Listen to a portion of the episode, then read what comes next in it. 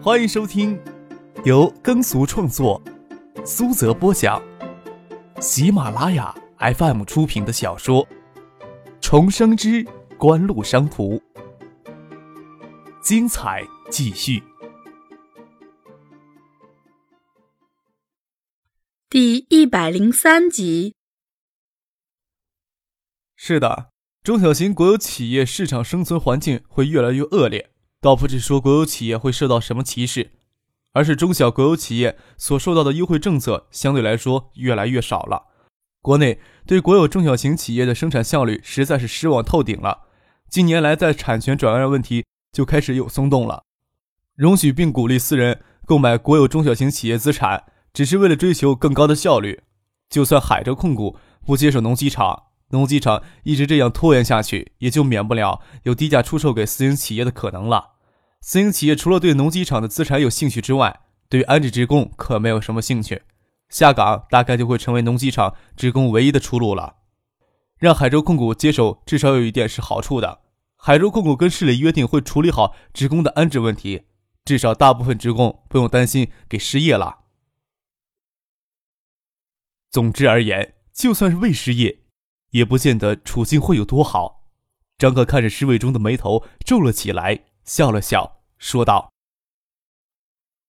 虽然说海州控股不会心慈手软，但是海州控股会给农机厂更大的经营自主权。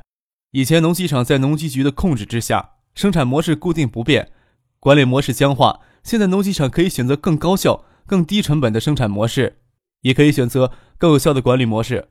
我倒认为。”农机厂从当前的困境中挣扎出一条血路来，倒不是不可能呀。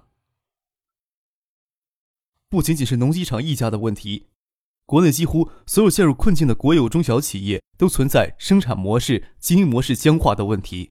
海州控股成立的目的虽然在于整合市属企业的资产，但是能不能取得成功，关键还在于能不能让下面的企业破除僵化的经营和生产模式。不然，就算套出十几块有价值的商业地块，也没有太大意义。或许只能给市财政做出一些贡献而已。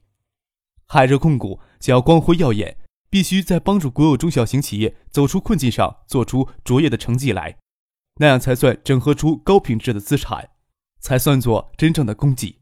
在国内依旧为改革是公平优先还是效率优先的问题争执不休的时候。海州控股要做出兼并公平与效率的成绩来，其经验至少会在相当范围内得到借鉴，这对海州控股的掌门人在仕途上的意义自然是不言而喻的。张克坐在车里心想：爸爸会借此爬到哪一步才会暂时的停下来歇一歇呀？车子从沙田前街经过，那块给景城拿走的地段已经拆得七零八落，看不出有哪一间房子是完整的。还有大型的翻斗车在拆迁场地作业，轰鸣的机器声一定不会让附近的居民好受。据上次经过这里才过去十一二天，景城地产找来的市外经贸委下属的拆迁公司，速度也太快了吧！拆迁现场的废墟里还有破碎的家具，住在这里的市民会慷慨的将家具丢到不要吗？看着张哥眼睛盯着窗外的拆迁现场，施伟忠说：“这里已经强拆三天了。”七十九户居民，据说签署合同还不到三十户。前几天闹得很凶，万勇亲自带队，就和市政府管理局、城建局、国土局、执法大队、武警、拆迁公司，一共有一千多人，将这块地段给围了起来。将近四十户的业主都拖到人墙外面，让劳务公司的人将这些人的家具、家电通通搬到空地上，有很多没有搬出来的，然后让铲车、翻斗车开进去强拆了给。张克这几天留在学校，一心准备期末考试的事情，连景湖都没有去。没想到这里闹出这么大的动静来。张克没有听到消息，从另一方面，也就说明市里对这种性质的事情保持泰然处之的态度。大概许多人都认为，为了快速推进城市化建设，那四十户被强拆的家庭的合法权益是可以忽略的，是可以牺牲的。施伟忠说，在这天所谓的拆迁动员会上。万副市长放出话来：“谁敢拖拆迁的后腿，我就打断他的后腿；谁影响沙田发展一阵，我就影响他一辈子。”张可完全能想出来万勇嚣张跋扈的样子。听着拆迁现场，除了机器的轰鸣声，似乎还有着其他的动静。拍了拍傅俊的肩膀，让他将车子停过去。拆迁场地边上都拉起警戒线，车子就停在警戒边上。从这边看过去，里面有高压水枪冲击的痕迹，历史并没有改变，只是将九七年暴力拆迁的一幕提前到九五年而已。张克甚至能想象得出，弱小的拆迁户想团结起来制止拆迁公司组织的流氓地痞冲进他们的家园，却给高压水枪冲击冲散的情形。警戒线里还有几栋小楼没有给拆掉，但是院墙都给扒掉了，孤零零的竖立在废墟里，十分的刺眼。异常的声音就是从这一栋楼里传出来的，底屋里还亮着灯，有人影在晃动。两名青年从那里钻出来，他们看见。警戒线外停着的小车，小步溜过来，嘴里嚷嚷着，挥手赶张克他们离开。看什么看？有什么好看的？穿着黑色弹力背心，膀大腰圆，剃着可见头皮的平头，肩膀还刺着纹身，生怕别人不知道他们是地痞流氓。张克胳膊压着车窗，看见一个人跌跌撞撞冲出屋子，后面走出两个穿着黑色弹力背心的地痞，冲着他的后背就是两脚。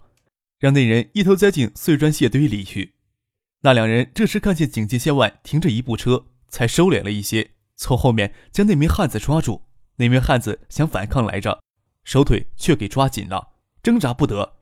紧接着又从宅子里走出两人。拆迁现场高功率的照射灯将这一片小区域照得纤毫毕成。张克认出其中一人就是景城集团的老板赵景荣，他旁边的一人穿戴也不差。不认得他是谁。赵景荣毫不避嫌的朝这边走过来，皱着眉头催促警戒线旁的两个地痞：“什么人在那里？还不赶走？”在他看来，海州市已经没有人能制止他横行霸道了。三人压着被打的那人也跟着走了过来。那人鼻青脸肿，都是血迹，手臂无力的垂挂着，看上去像是骨折了。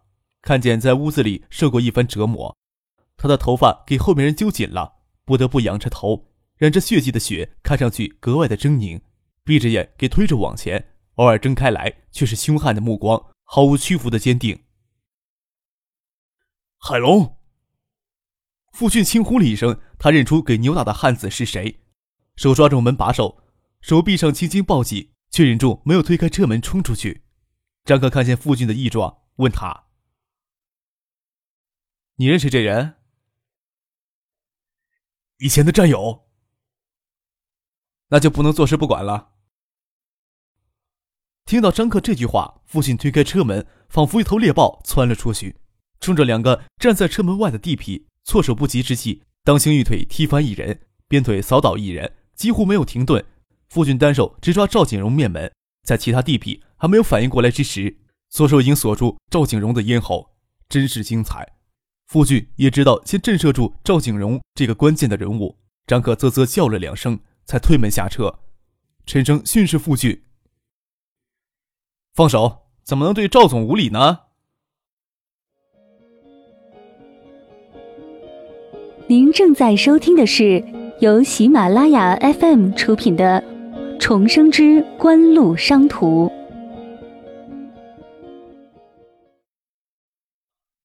傅俊松开手，将赵景荣推向他身后的三个地痞。赵景荣给傅俊暴起袭击，惊慌失措之下，倒忘了挣扎。待傅俊脱开手，才看清张之行的儿子张克在那里笑盈盈的站着，心里恼火。但是张家后面站着省长徐学平，不容他不顾及，目光阴冷的盯着张克。原来是思云的同学，你在这里做什么？长夜漫漫，无心睡眠。听到这里有动静，想停下来看看有没有什么热闹。没想到赵总屈尊在这里办事儿，我倒是觉得奇怪了。我家司机的这位战友到底有多大的能耐呀？还要劳烦咱们赵总亲自出手收拾呢？张克撇嘴，指着那个不成人形的马海龙，倒不晓得傅俊怎么从这张被打的不成人形的脸上认出是自己的战友的。话说长夜漫漫，无心睡眠。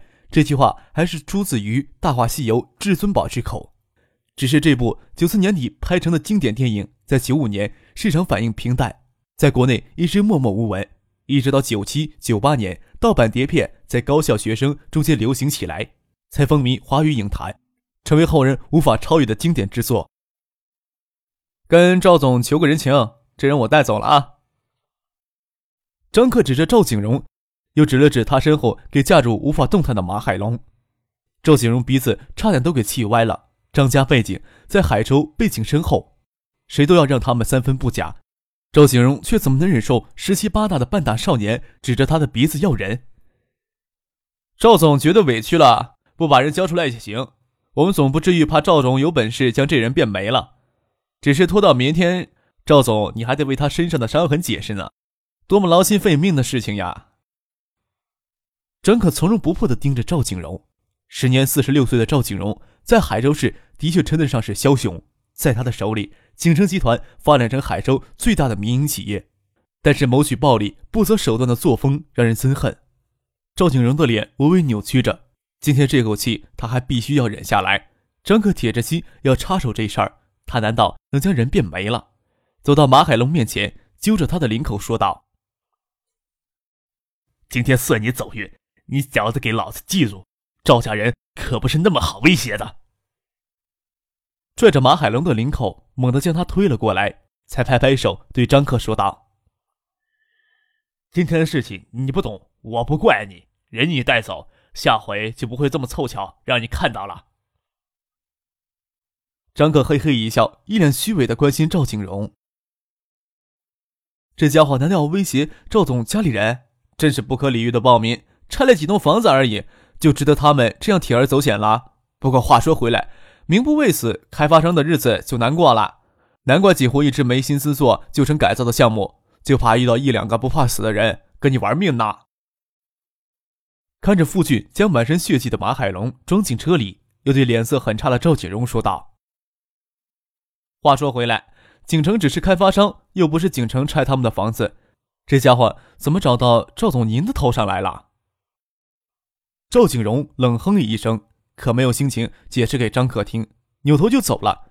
张克这时候才看房子又走出四个人来，看穿着跟赵景荣他们是一伙的，都受了些伤，相互搀扶着。原来马海龙也没有吃大亏，张克不再冷嘲热讽，要赶紧将马海龙送去医院。张克上了车，看见马海龙躺在尸位中的膝盖上，没有动静，看情形是昏死过去了。把柯少牵涉进来。父亲一边发动车子，一边抱歉地说：“他看到赵景荣离开时的眼神很不善。赵景荣在海上横行惯了，总要有人来收拾他们吧。”张克撇嘴笑了笑，毫不在意地说：“赶紧先送去医院吧，再看看能不能联系上他的家人。”又转身对施伟忠说：“小舅帮下忙，将他的领子解开来，再将他的头侧过来。他嘴里有淤血，不能让淤血呛到他的喉咙里去。”简单的救急知识，大家或许从电视或报刊上都有过接触，却不是什么人都能从容不迫的处置。侍卫中看到赵景荣时，还真有些心虚。没想到十七八岁的张可，愣是指着赵景荣的鼻子将人要了过来。就算他家家庭背景如何的深厚，这份处事的冷静，却不是一般人能做到的。更不要说一名少年了。侍卫中按张克说的，将马海龙的领口解开，将他的头侧过来，也顾不上血迹污脏，用手指将他嘴里的淤血清出来，赶到市第一医院，立即送急诊室救治。侍卫中也不急着走。父亲拿张克的电话打电话，电话还没有通，跟张克解释说：“海龙是参加九七年对越自冀反击战的老志愿兵。我入伍时，他是侦察连的连长，因为是老乡，平时都很照应。这两年，他跟他爱人都下了岗，两个小孩都上学了。盛清在部队里就跟他认识了，也请他帮忙去看场子。他说自己是党员，不做那些事儿，就在家门口摊了个修车摊儿。”夫俊打了两三个电话，才托人联系上马海龙的家人。马海龙妻子跟他的两个七弟赶过来，他还在急救室里救治。通过马海龙妻子的哭泣，张克才了解事情的来龙去脉。马海龙算是入赘，他住在他老丈人家，跟他两个七弟的家人还有丈人、丈母都住在街市与衔接交叉口的二层小楼里。市里召开拆迁动员会，拆迁公司根本就没有做什么工作，只是给各家各户发了一份通知。通知这一块地会在七月一日前完全拆除，要求各家各户到拆迁公司签署拆迁协议。通知上给出的建筑面积、拆迁费评估也根本没有经过商量，只是拆迁公司随意估算，没有给拆迁户商量的余地。因为马海龙当过几年兵，拆迁户就选他与另外几名代表跟拆迁公司交涉。拆迁公司的经理是个蛮横的人物，对他们这些推选出来的代表说：“枪打出头鸟，老子就让你们知道这句话的道理。”他们几家的拆迁费毫无理由的都给拆迁公司削减了两万，还扬言说：“谁他妈刚找上门来一次，就扣他娘了两万，再扣到你们一分钱拿不到，你们也得给老子老实的拆掉。”马海龙不信这个邪，再次找到拆迁公司说理。恰逢赵景荣也在拆迁公司里，马海龙与拆迁公司争执不下，起了肢体冲突。马海龙架不住人多，人给扣在拆迁公司。赵景荣让人架着马海龙在拆迁协议上按下手印，这才通知警方将马海龙拘走。都说拆迁公司给开发商充当打手，但是景城这次选择的拆迁公司是外经贸委下属的单位，是万勇的家私，有些事情还得要赵景荣亲自解决。马海龙给警方带走时说了狠话，让赵景荣小心他家里人。马海龙给拘留期间，他家那片已经给强制拆除。强拆时，市里调动一千多人的庞大工程，配合拆迁公司的行动。当时，拆迁户组织起来的人墙，试图阻止拆迁队伍入内。但是，就在堂堂副市长万勇面前，拆迁队伍调来消防用的高压水枪冲击人墙。马海龙他老丈人与十几名老弱妇孺给高压水枪冲昏在地。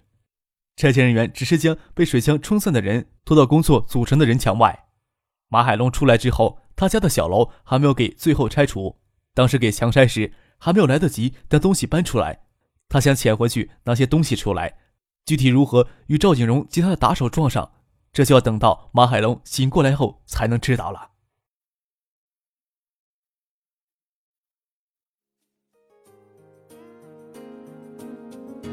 听众朋友，本集播讲完毕，感谢您的收听。